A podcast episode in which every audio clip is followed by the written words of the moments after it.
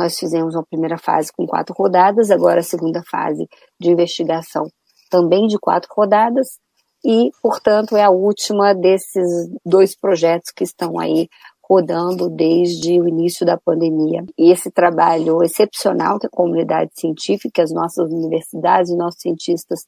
estão conduzindo, nos dão segurança. Também essa parceria nos ajudam a lidar com a pandemia, são um verdadeiro antídoto para essa pandemia. E lembrando que esse é um dos parâmetros que nós usamos, porque há outros acompanhamentos, monitoramentos que são feitos diariamente pelo Estado, pelo gabinete de crise, existem boletins diários de ocupação de leitos clínicos e de UTI por macro-regiões, existe um boletim diário que a gente olha para os municípios, com dados que são fornecidos pela Secretaria de saúde e outros trabalhos que são feitos também pela própria secretaria, como o boletim epidemiológico semanal emitido pela secretaria.